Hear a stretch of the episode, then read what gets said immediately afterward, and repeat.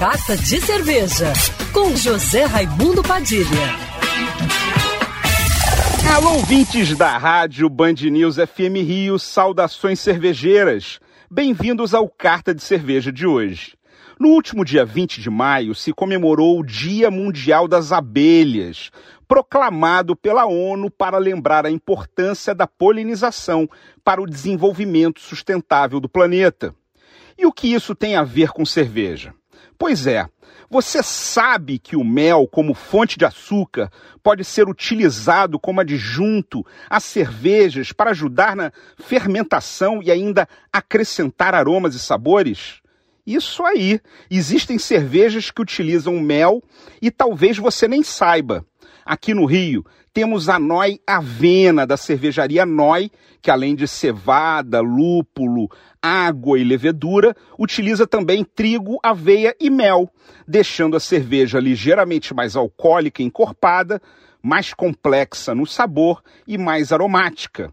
Não é por menos que a Avena é a cerveja mais premiada da Noi, com vários prêmios nacionais e internacionais.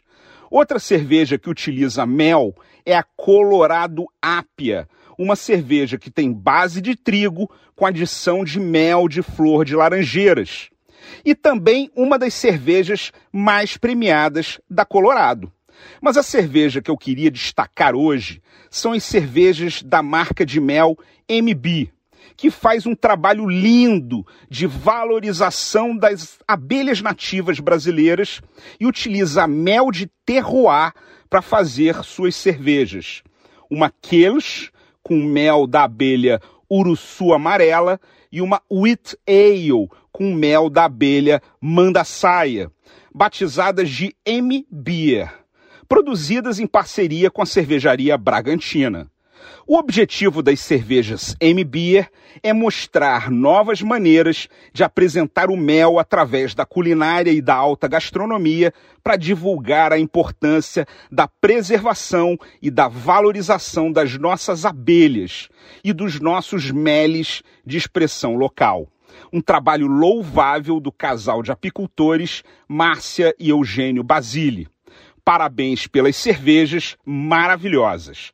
Saudações cervejeiras e para me seguir no Instagram, você já sabe, arroba Padilha Sommelier. Quer ouvir essa coluna novamente? É só procurar nas plataformas de streaming de áudio. Conheça mais dos podcasts da Band News FM Rio.